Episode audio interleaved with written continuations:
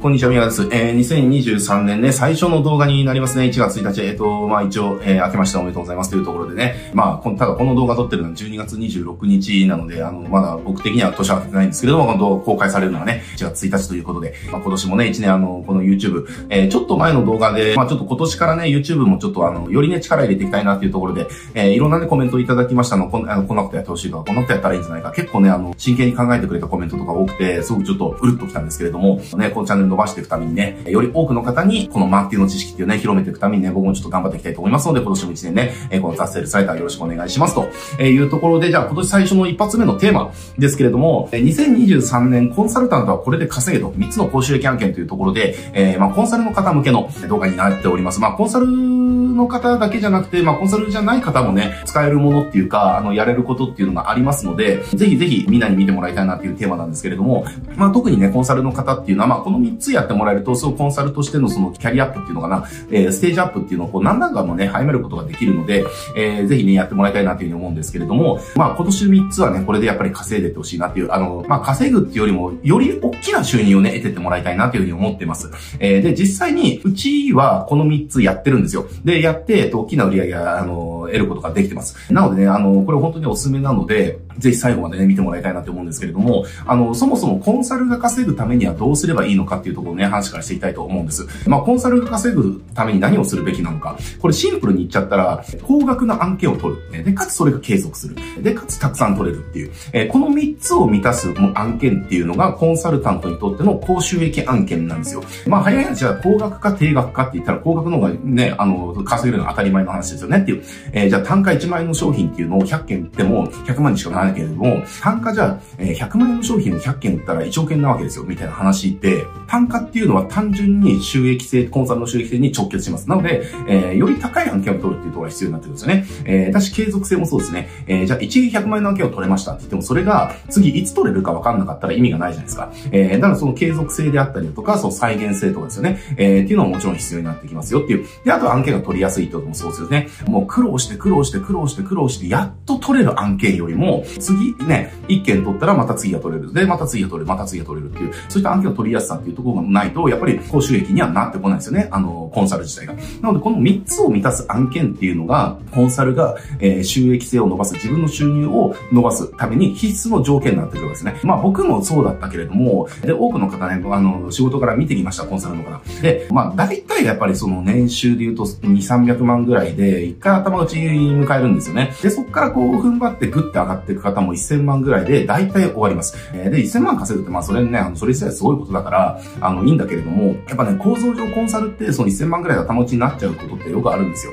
えー、だからそこを突破していくためには、より単価を上げるとかね、っていうのがどうしても必要になってくるんで、やっぱり受けれる数って決まってるじゃないですか。あの、コンサルってやっぱりコンサルしなきゃいけないから、労働収益型なので、毎月100件のコンサルするなんて物理的に無理ですよねって話。だから毎月やれてもやっぱり10件ぐらいが限界だと思うんですよ。えー、ってなってきたら、やっぱり10件の中で単価を上げないと上がらないですよ、収益が。だからここの収益を上げることによって2000万、3000万ともいくし、よりさらに上げることによって1億とかっていうのも視野に入ってくる。まあもちろん1億いくためにコンサル1人だとちょっと厳しいと思うんだけれども、あの、やっぱりスタッフ雇わなきゃいけない、えいけない部分あると思うんですけれども、えー、ただやっぱりそういったポテンシャルがあるものを選んで活動していくことによって、コンサルのね、収入って上げていくことができるわけですよ。で、えー、じゃあそれのね、あの、じゃあ条件満たすものっていうのは、じゃあどういったところを見なきゃいけないのかっていうところなんですけれども、えー、で、まあ実際の案件がどういうものなのかっていう前に、えー、もうちょっとね、あの、これ、話したいことがあって、これじゃあ、今の3つの条件を満たすものものの共通点は何かっていうと、勝ち馬に、え乗るっていうところなんですよね。もうこの勝ち馬に乗るっていうところが、コンサルのフィーが高いところの条件になってくるんですよ。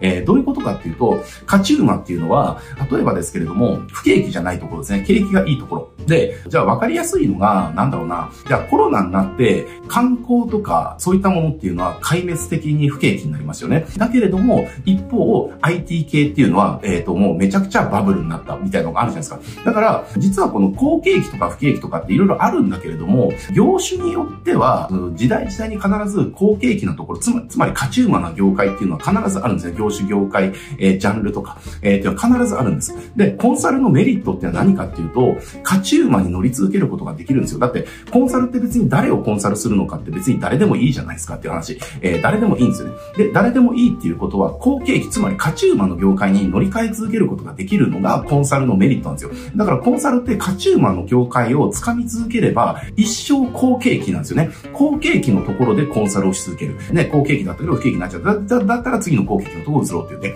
えー、これを繰り返すことができるから、コンサルっていうのは実は好景気の波に、つまり勝ち馬に乗り続けるっていうことができる仕事の一つなんですよね。だからそう考えると、あの、稼ぎやすい仕事でもあったりするんです。で、勝ち馬って何なのよっていう話なんですけれども、えー、僕の定義する勝ち馬っていうのは、一生かどうかわからないけれども、少なくても10年ぐらいは好景気だよねっていうものですね。だから、常に構造上、あの、常に好景気、えー、常に勝ち馬のところっていうのが、あの、実は存在してるんですね。えー、で、ここに要は的を絞って活動していく。要はそこの専門家になっていくっていうことをやっていくと、コンサルっていうのはすごく稼げるようになってくるわけです。じゃあ、その常に勝ち馬のところっていうのは、じゃあ何なのかっていうと、あの、一つ目が、まず求人ですね。まあ、僕のチャンネルっていうのは主にね、こう、マーケティング、要は集客とかセールスとかね、マーケティングとかっていうのがテーマなので、やっぱりそういったところに興味があるね、コンサルタントの方とか、えー、ライターの方とかね、社長の方って多いと思うんだけれども、コンサルが大きく稼ごうと思ったら、えー、マーケティングコンサルではなくて、求人のコンサルっていうところをやってった方が絶対にいいです。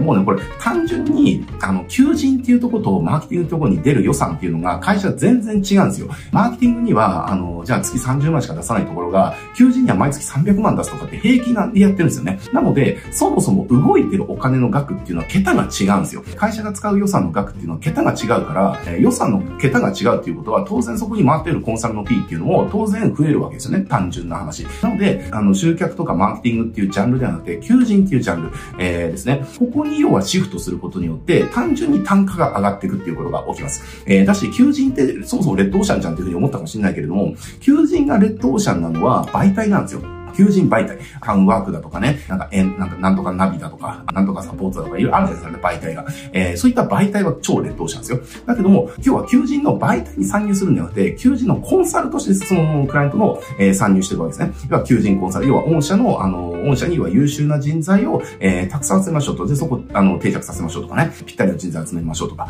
えー、そういったところのコンサル活動になってくるので、別にこれは媒体のところに参入しないから、別に劣等者にならず、ブルーオーシャン、逆にブルーオーシャンなんですよねっていう、えー、媒体側は、要はその、レッドオーシャンのところでどんどんくけれども、でも、その媒体っていうのが使いこなせなかったりだとか、えー、結局媒体にじゃあ、その求人広告出してもいい人が集まらないから、世の中の会社って求人広告費っていうのを、その湯水のことを使い続けるわけじゃないですか。えー、だからそれを、要はノウハウ的な部分とか仕組み的な部分とか戦略的な部分っていうところのコンサルっていうのは重要が実はある。で、しかも需給バランスが崩れてる。そこのコンサルってほとんどいないからね。えー、なので、そこに参入していくっていうのはめちゃくちゃでかい。えー、で、しかも、求人に困ってる会社っていうのは、あの、大きい会社なんですよ。要は、売上に困ってるフェーズって会社の規模大きくないですよね。えだけけれども、その会社の規模が大きくなっていくと、必ず人に困るんですよね。人がいないから売上が上げ、売上を上げることができないっていう状況になるんですよ。だから、人が増えないと、もう物理的に売上が上がらなくなってくるから人が必要。だから求人にたくさんお金を使うっていうことが大きいですね。で、そういう会社っていうのは商品量が高かったりだとか、売る力っていうのをもともと持ってたりするので、マーケティングとかに実は困ってなかったりするんですよ。えー、困ってるのは集客とかマーケティングとかではなくて、求人とか採用なんですよね。なので、その P がたくさん出る会社が実は困ってることって、マーケティングとかではなくて、求人とかなので、求人っていうところにシフトしていくことによって、高いフィーを得ることが我々ができるっていうね。だから実際うちっていうのはフロント的に300万ぐらいで入ってて、で、継続で50万ぐらいとかね、えー、っていうところでやれたりするので、えー、これマーケティングだとないですよね。あの、月50万円で毎月継続でもらえる案件なんて、あの、マーケティング系だとほとんど存在しないので、もうそういう考えてくると、あの、それだけで、ね、単価ってもう何倍にも上がるしっていうね、えー、ところだったりするわけです。っていうところなので、まずここは一つですね、求人っていうところで、えっ、ー、と、二つ目が、えっ、ー、と、自治体案件ですね。自治体案件、これね、コンサルはやっぱりね、できるようになった方が絶対いいなっていうふうに思ってで、実はうちもですね、この自治体案件っていうのを去年ぐらい、えっ、と、1年前ぐらいかな。1年前ぐらいから実は実践してて、で、うちの、あの、このマーケティング事業部ではなくて、うちのスタジオ事業部ですね。スタジオ事業部ってあるんですけど、そこで実践してるんですよ。で、実践してって分かったことが何かっていうと、何今更言ってんだって思うかもしれないけれども、めちゃくちゃ美味しい案件がゴロゴロ転がってる。えー、だから例えばこのマーケティングみたいなジャンル、マーケティングの高校みたいなジャンルで、えっ、ー、と、例えば東京都だけだったとしても、その東京都から、えー、実際案件として民間に発注が出てる案件の総額だけで、な、なんだ、35億ぐらいあるのかな？で、これが要は東京の港区だとかね、なんとか区だとか、えー、いうふうに全部換算したら、と東京だけで、な、その100億とかっていう予算が全然あるわけですよ。で、かつそれが日本全国とかになってきたりとか、マーケティングとかだけじゃなくて、いろんなものとか換算すると、実際案件のその予算って年間2兆円ぐらいあるんですね。えー、で、この2兆円っていうところに、要は参入していくわけですよ。これの、その、じゃあなんでコンサルがこれやれるるといいかっていうと、クライアントへのまず提供ができるんですよね。クライアントのその何か案件の獲得。もちろんこれね、飲食とかだとないから、あの、業種は選ぶけれども、例えばじゃあ、なんだろうな、じゃあ、そのなんか、工事系の会社とかでコンサルして、じゃあこれじゃあ1億円の売り上げ上げようみたいな感じで集客で1億円の新規の売り上げ上げようみたいなところでマーケティングゴリゴリやっていくのか、それとも実際系のやつで2、3件取っちゃって1億ポンって稼ぐのかっていう、まあこれどっちがいいのみたいな話ですよねっていう、やることも少ないし、みたいな、えー、ところもあったりするので、で、しかもこの実際案件っていうのはなくならないですよねっていう、なくならないんですよ。で、常に勝ち馬ですね。予算も潤沢だし、常に勝ち馬だったりするんですね。えー、で、さっきの求人とかもそうですよ。あの、いい会社っていうのは存続し続けるんですよ。なくならないんですね。常にあるんですよ。求人に困ってる会社は常にあるから、求人っていうところでやっていくと、その、たくさん求人にお金を使う、えー、会社っていう、会社、つまり勝ち馬ですね。えー、っていうのが、あの、常にある状態だから、勝ち馬に乗り続けるということができる。で、この自社案件でもそうですね。えー、っていうところがあったりします。えー、で、しかも実際案件がいいのは、その、実績とかではなくて、実績とか営業力とかじゃなくて、その、提案内容とかなので、そういったところをね、あんまり関係なく取れるんですよねっていう。で、実際うちもスタジオとかの、スタジオとかでね、あの、撮ってるし、えー、なのでね、実際案件っていうのは本当にやれるようになると、すごくね、コンサルとして、あの、クライアントに大きな売り上げをね、あの、もたらすことができるっていうところ。だし、自分自身がその自治体のなんかこう企画の案件だとか、広告の案件だとかって結構たくさんあるんですよね。そういったところで本当にあの、何百万とかっていう予算も、あの、割いてる案件とかたくさんあるから、え、そういったところ自分でね、応募して取るとかっていう。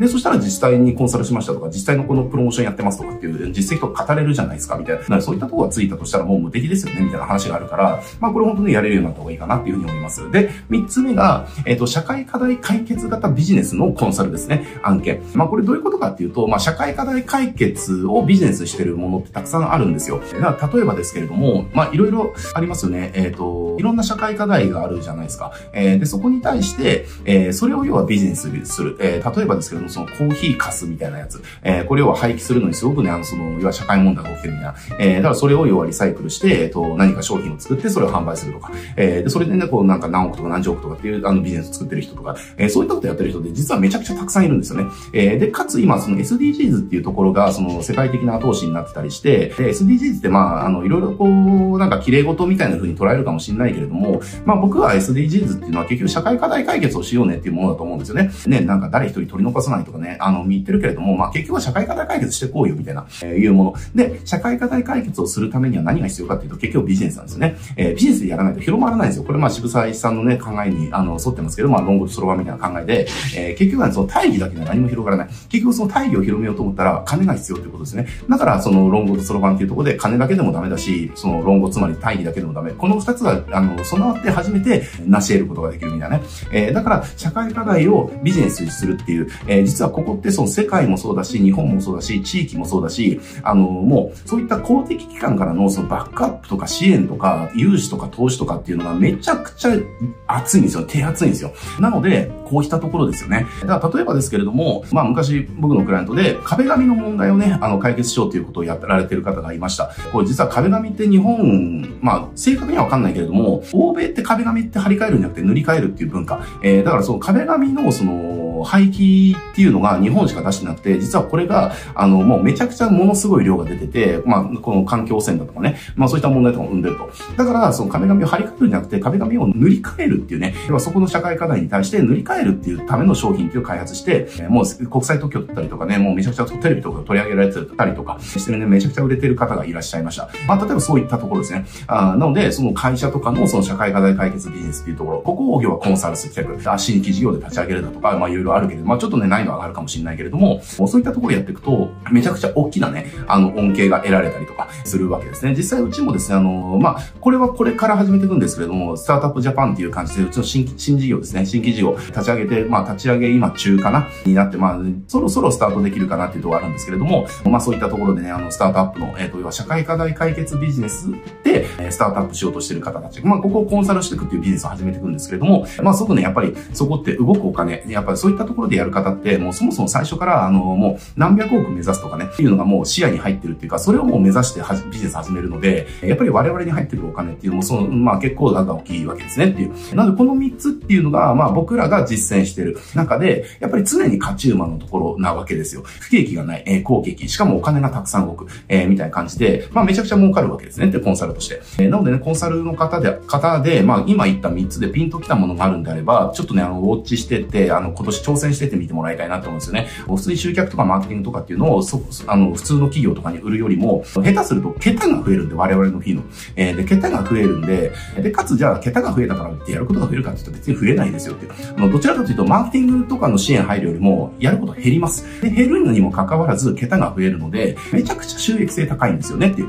なのでね、これちょっとね、あの、本当にね、コンサルの方、まあ、あの、コンサルじゃなくてビジネスされてる方でも、やっぱりこれっていうところをやっていくと、例えばじゃあ求人困ってるんだら求人のノウハウとか知ってれば、あの、優秀な人材取って事業どんどん伸ばしていけるし、自治体のところっていうですね、そこの案件取るやり方っていうのも、あの、ちゃんとこのノウハウを学んで、知識身につければ、その、第3、なんだなんだろうな、第2のその案件の収入の柱っていうのかな、売上の柱みたいなの作れるじゃないですか。だし、その社会課題っていうところも、要は自社の新規事業として、その社会課題解決型のビジネスを始めていく。それっていうのは、要はいろんなところの支援っていうのをもう潤沢に受けることができるから、立ち上げても良い。えー、まあ、どういうことかっていうと、社会課題のところってもう、国とか世界とか地域がそこをやろうとしてる人たちを成功させようとする支援をしてるんですよね。えー、もうお金っていうのもバンバンあの回してくれるし、いろんな専門家のサポートと繋げてくれるしっていうところで、えー、もう社会課題を、こういう社会課題をこのビジネスで解決するっていう、その要はスタートアップの人たちに対して、もうめちゃくちゃ手厚いんですよね。お金もサポートも。えー、だそういったところを活用していくことによって、自分の新規事業っていうところを大きく成功させることができる、えー、とかっていう可能性もね、あったりするので、普通の社長もね、こういうのやり方知っといて、まあそうはないかなっていうふうに思うんですね。なのでまあちょっと今日はね、あのー、まあうちがこの数年仕込んでて、まあすごくコンサルとして、えー、もうめちゃくちゃ美味しい収益案件っていうのは高収益案件、えー、っていうのをご紹介させていただきました。まあもちろんね、あの、この集客とかマーケティングとかっていうところのジャンルがちょっとずれるので、まあ別のね、知識とかって身につけていかなきゃいけないから、そういった部分でのハードルは確かに高いかもしれない。で、確かに高いかもしれないけども、でも一度身につけた知識とか技術とかスキルってなくならないじゃないですか。それを使って、その先いくらでも稼げるから、よりね、こう短期間でステップアップしたいんであれば、今言った3つの案件、まあ3つどれ、あの、どれか1つでもいいし、3つ全部でもいいけれども、そこに投資することによって、3年後、5年後、自分のコンサルとしての収入っていうのを、もうね、何倍にも高めていくことができる可能性っていうのはすごく高いんでね、えー、ぜひピンときた方はね、なんかチャレンジしててもらえるといいんじゃないかなと思います。